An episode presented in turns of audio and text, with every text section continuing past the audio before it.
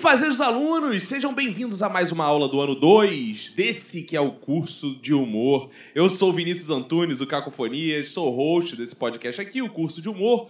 Sou host também do podcast Minuto Silêncio e criador do projeto de humor experimental conhecido como Teste de Graça, que você pode tomar conhecimento no seu agregador de podcast, tanto do Minuto Silêncio quanto do Teste de Graça. E assine, por favor, esse curso de humor para você ser avisado das atualizações das aulas novas que vão sair aqui.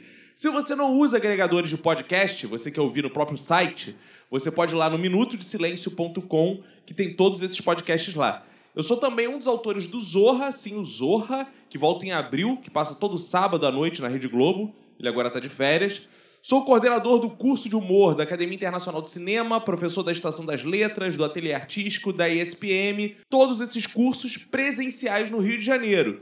Vocês também podem me acompanhar pelo meu Twitter e Instagram Cacofonias ou entrar em contato comigo pelo SoundCloud do curso de humor. Então entre aí SoundCloud e procure por curso de humor que você pode mandar mensagens também para o nosso curso de humor.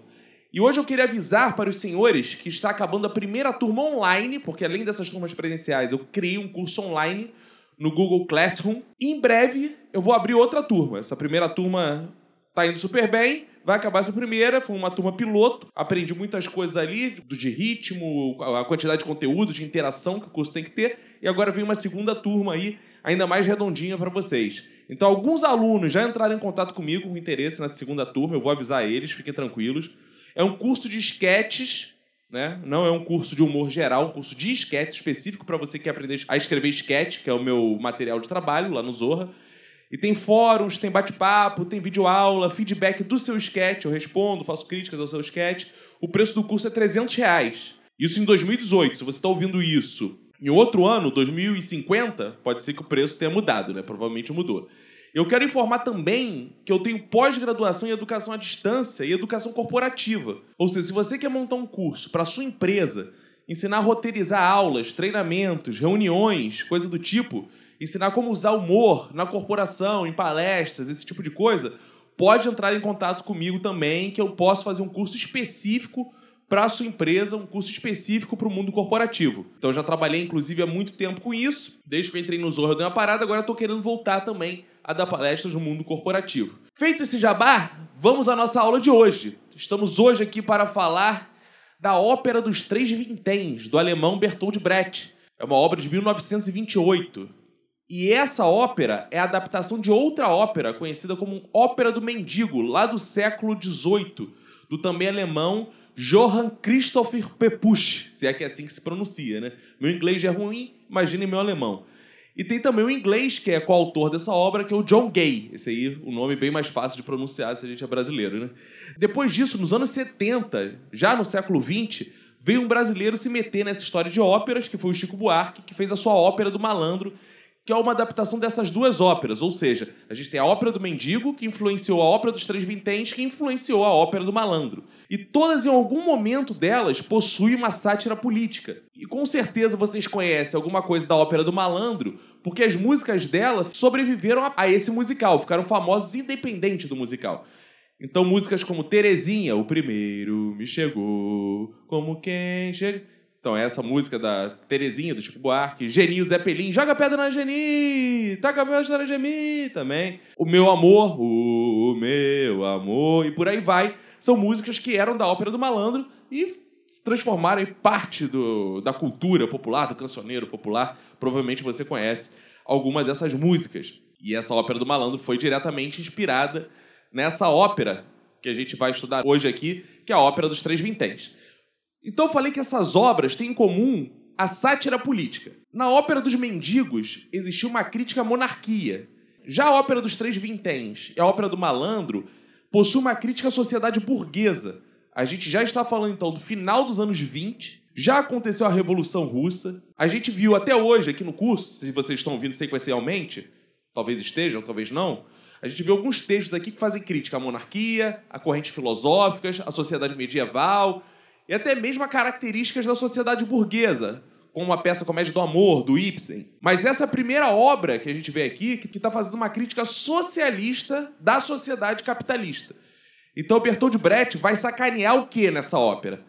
As leis burguesas, os estratos sociais burgueses, a legalidade burguesa. E não é uma crítica passional. Aí vem a grande característica do Bertold Brecht, que vai influenciar absurdamente o teatro do século XX. Inclusive, Augusto Boal, um dos grandes teóricos do teatro no século XX e brasileiro.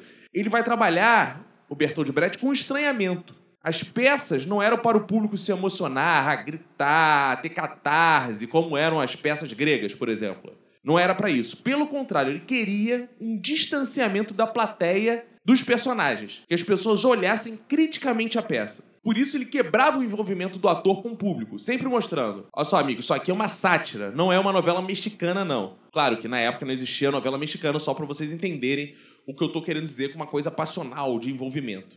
Eu vou ler para vocês notas da ópera dos Três Vinténs. Vou ler notas e vocês vão entender um pouco melhor, provavelmente, isso que eu tô querendo dizer. Na oitava nota da obra, ele diz assim: ó, os atores que fazem o Mark Heth, que é o personagem central, é o bandido da ópera, o bandido protagonista, né? É o Mac. Então, vamos lá. Os atores que fazem esse Mac, que na representação da agonia não dão mostras de inibição, negam-se geralmente a cantar essa terceira estrofe. Evidentemente, eles não recusariam uma formulação trágica do fenômeno sexual. Mas, em nossa época, o sexual pertence indubitavelmente ao âmbito do cômico, pois a vida sexual está em contradição com a vida social. Esta contradição é cômica porque é histórica, isto é, pode ser resolvida através de uma outra ordem social, Portanto, o ator tem de levar tal balada num tom cômico. A apresentação da vida sexual no palco é muito importante, mesmo porque aí aparece um materialismo instintivo.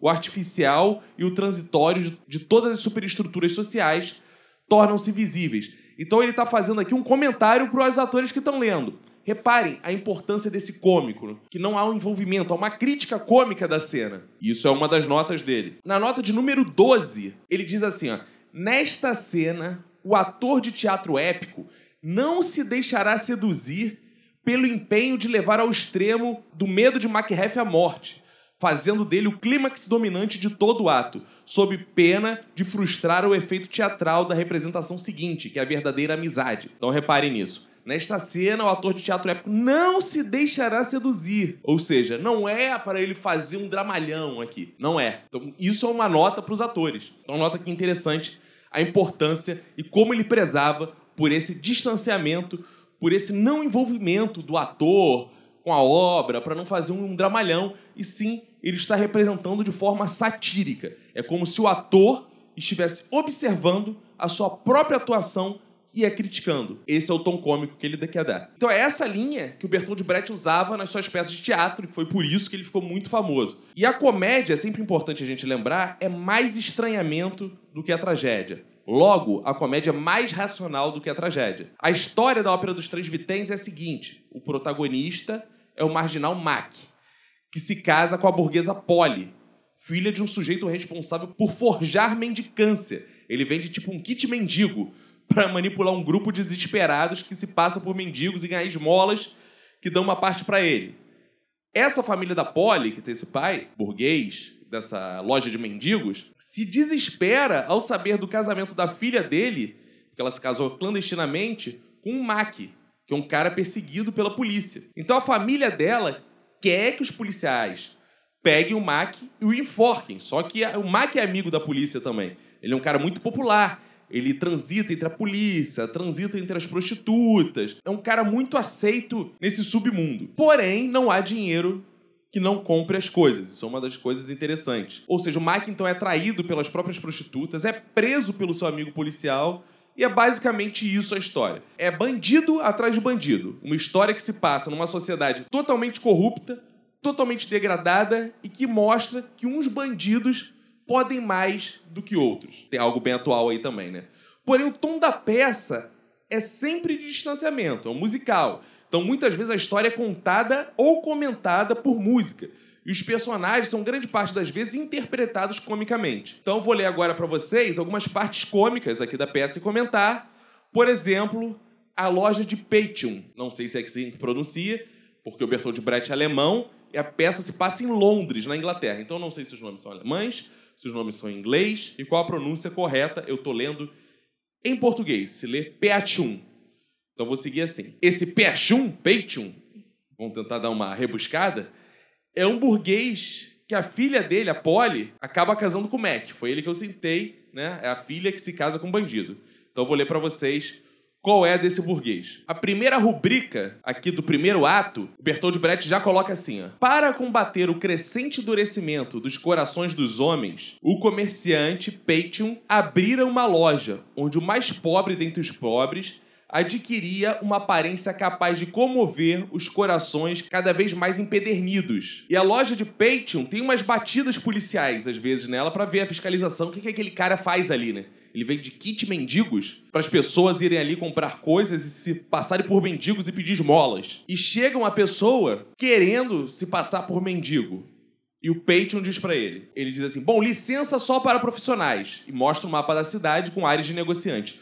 Londres está dividida em 14 distritos. Qualquer um que pretenda exercer o ofício de mendigo precisa de uma licença da Jonathan Jeremy Payton e companhia. Ou você acha que é só vir-se chegando, presa dos seus instintos? E o, essa pessoa, o Filch, diz para ele: Senhor Payton, com os poucos shillings que me restam, estou à beira da ruína total. Preciso fazer alguma coisa. Tenho aqui dois shillings. Ele fala, 20? Então o cara tá negociando com um cara que tá extremamente na merda quanto ele consegue comprar o kit mendigo dele. Mais importante que isso, ele tem que ter uma licença dele para poder ser mendigo, porque ele fiscaliza todos os mendigos para ver se os mendigos são licenciados a ele. Ou seja, o cara é um grandíssimo canalha, né? Tanto que o próprio Patreon descreve: estes são cinco tipos básicos da miséria capazes de comover o coração humano. Ao ver tais tipos, o homem cai naquele incomum estado de espírito que o predispõe a soltar dinheiro. E ele fala aqui dos equipamentos, tal, que ele vende, ou seja, ele vende a miséria de uma forma a impactar, o que tem de certa forma a ver com essa crítica que o estranhamento faz. Né? As pessoas estão tão emocionadas, não estão estranhando, não estão racionalizando, que elas acabam liberando dinheiro por se emocionar com aquilo e, e se sentirem culpadas. Então, é interessante esse personagem. A comicidade cruel que é nele, né? É um cara que vende kit mendigos. Isso por si só já é de um exagero tão absurdo desse capitalismo que se torna engraçado. Inclusive, no Sensacionalista, na época que eu trabalhava no Sensacionalista, chegou a ter uma matéria falando né, que pessoas vendiam kit mendigos. E até hoje eu vejo essa matéria ser compartilhada e algumas pessoas nervosíssimas. Ah, que absurdo!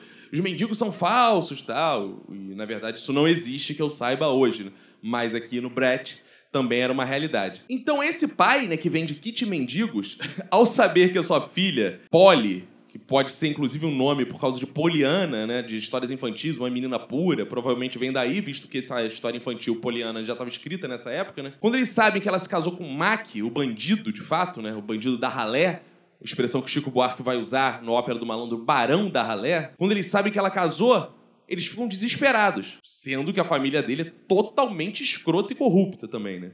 Mas eles são corruptos comerciantes. Aí pode. Aí o capitalismo entende como uma coisa legal. Só que a Polly não se apaixona pelos ricos, ela se apaixona pelos simples. Então tem uma música que, inclusive, foi nela que o Chico Buarque se inspirou para escrever Terezinha, né? Que é aquela música, se vocês não lembram, o primeiro me chegou como quem vem do florista, trouxe um bicho de pelúcia e um broche de ametista.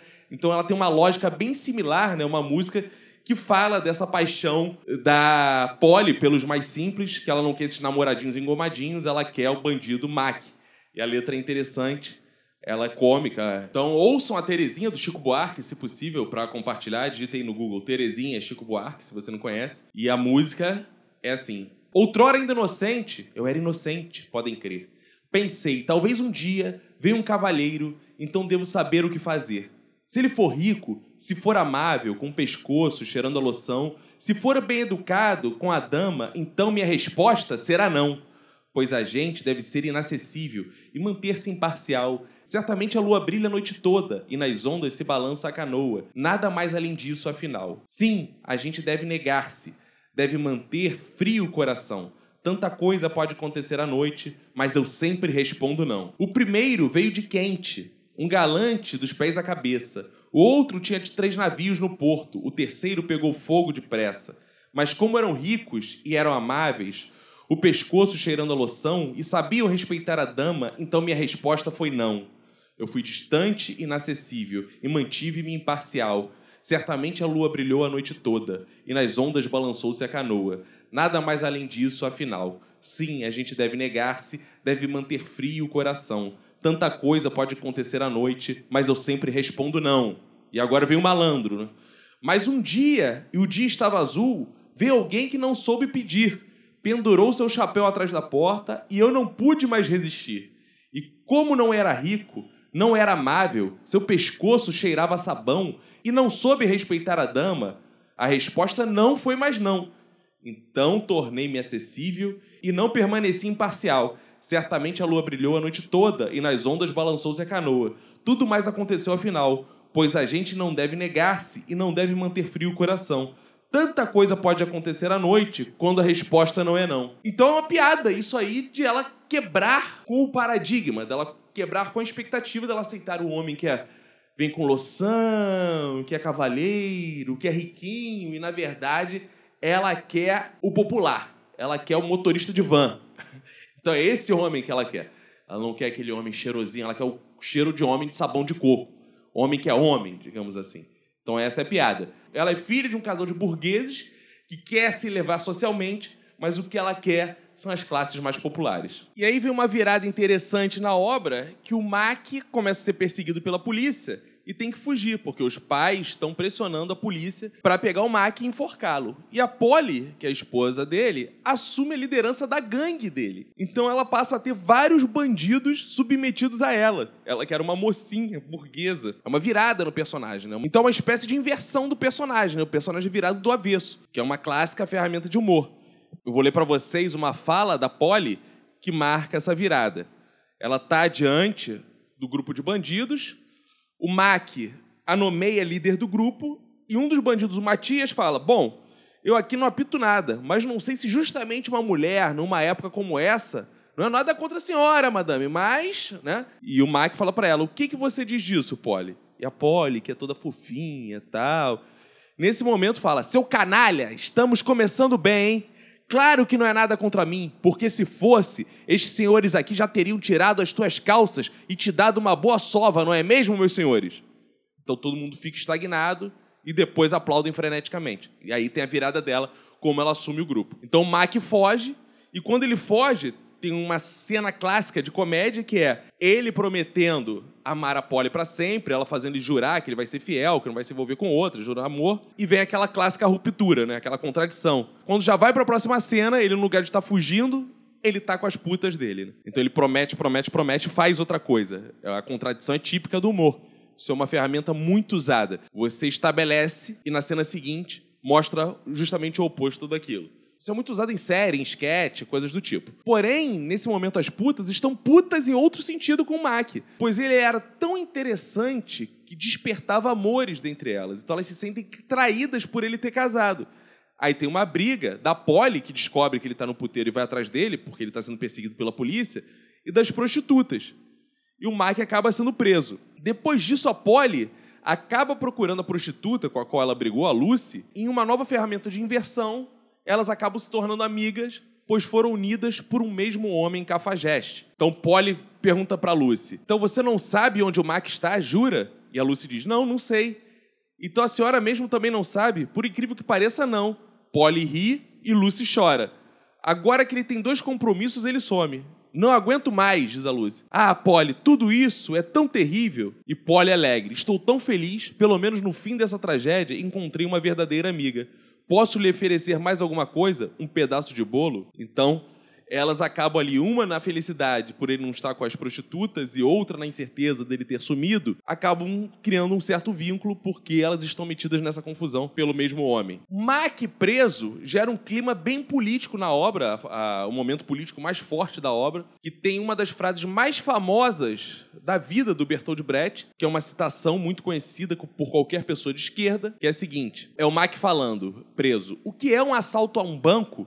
Comparado à fundação de um banco. Então essa é a frase que geralmente repercute com a imagem do Bertold Brecht, isso circula na internet, circula em grupos de partido político, etc, etc. Só que não é uma frase em si do Bertold Brecht, é uma frase de um personagem do Bertold Brecht. E esse personagem está questionando essa lei burguesa, né? Por que ele está preso se quem está mandando prendê-lo é justamente o pai da Polly, que também é um grande de um bandido? Ele vem de kit mendigos. Só que é uma piada de exagero e geralmente faz esse recorte para usar nos partidos políticos. E nessa piada ela continua. Porque o Mike reflete o que é um assassinato de um homem comparado à contratação de um homem. Ou seja, vai muito além a piada, né? Não é só o que é assaltar um banco, afundar um banco, que é uma piada de exagero. É muito mais exagerado. Né? O que é matar um homem do que dar um emprego para ele.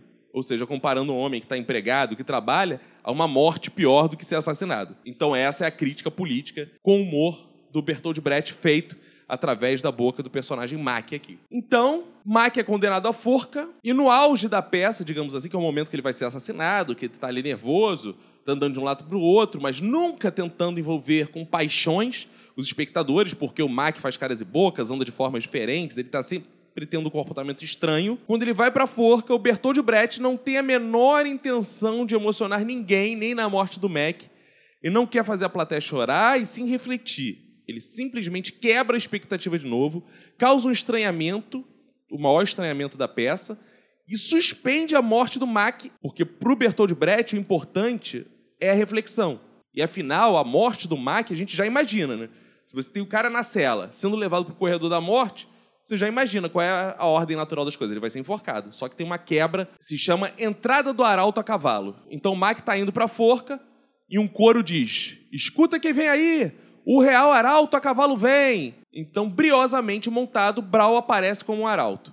Brau. Por motivos de sua coroação, Sua Majestade, a rainha, lembrando que essa peça passa na Inglaterra, ordena que o capitão Macbeth seja imediatamente libertado. Aplausos dos personagens.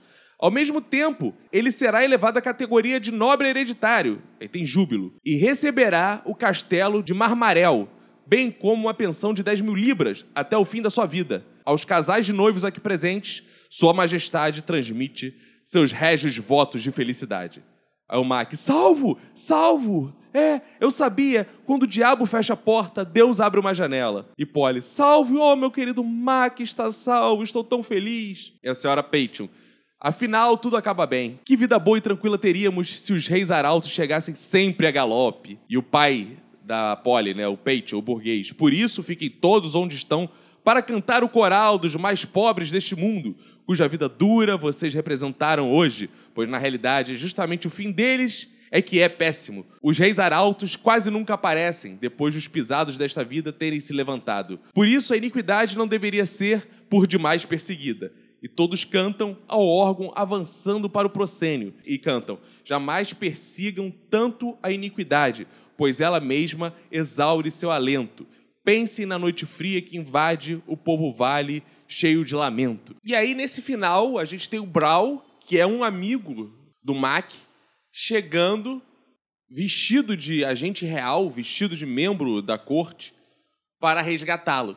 Então é um final inesperado, né? Porque a gente acha que ele vai ser enforcado, mas acaba a amizade prevalecendo. Que é isso que o Bertold Brecht especifica, inclusive, na rubrica ele diz que a cena anterior não pode ser tão forte, porque o que tem que ser forte, na verdade, é esse aparecimento do Brau. Então o cara não pode estar tão angustiado, porque o clima que sugerido pelo autor da peça é justamente esse aparecimento. Então aí a gente tem esse final inusitado, que é esse resgate do Mac, ele saindo ao lado de um policial como vitorioso, burlando essa lei da burguesia, esse, dando um certo golpe na burguesia. É isso que acontece. Então essa foi a aula de hoje. Vimos aí o ápice do humor, do estranhamento, né? Do humor socialista também. É uma peça interessante, pois ela traz para o palco mendigos, bandidos, prostituta. Ou seja, ela não tem só personagens das elites, personagens intelectuais, são tipos bem populares que são retratados nessa peça, né? tipos provavelmente que sequer viram ou verão esta peça, né? Pois são tão marginalizados que sequer têm acesso ao teatro. É bem diferente, então, se você faz uma comédia sobre a monarquia, a gente viu algumas aqui, os reis irão assistir essa peça, né? mas quando você faz uma peça sobre bandidos e mendigos e prostitutas, eles muito provavelmente não tomarão sequer conhecimento que essa peça existiu. Então fica então aí esse tipo de humor em que o realismo existe, mas é com quebras e que o dramaturgo é um sujeito totalmente preocupado com que o público deve racionalizar. Então, o dramaturgo está, inclusive, preocupado em conduzir o público a uma reflexão ou um caminho. Então, uma obra que tem também um tom didático, algo de conscientização, coisa típica dos autores socialistas mais tradicionais, né? que a gente sabe que hoje em dia é bem relativo esse processo né, de tomada de consciência. quanto pode de fato um autor controlar o que o público reflete, o que o público ri, o que o público pensa. É difícil. Então, sinceramente, não sei mesmo o quanto a comédia de fato tem esse papel de criticar, de apontar caminhos, politizar. Eu acho que de criticar sim, né? Mas criticar para apontar um outro caminho é difícil, né? Uns acreditam que um dos papéis do humor é isso, né? Você conscientizar a população. Eu já acho que o humor político ele tem só o papel de destruir certas coisas que estão aí, não de construir outras. Isso não é papel muito do humor. Mas o fato é que o humor político ganha cada vez mais força hoje em dia, né? visto que a política virou assunto das primeiras páginas novamente de todos os nossos jornais. Então, é uma peça que se torna atual e que dialoga muito com o mundo atual, se é que em algum momento deixou de ser, visto que ela do século XX ainda está muito próxima da gente que está aqui no século XXI. Dito isso, chegamos ao final de mais uma aula.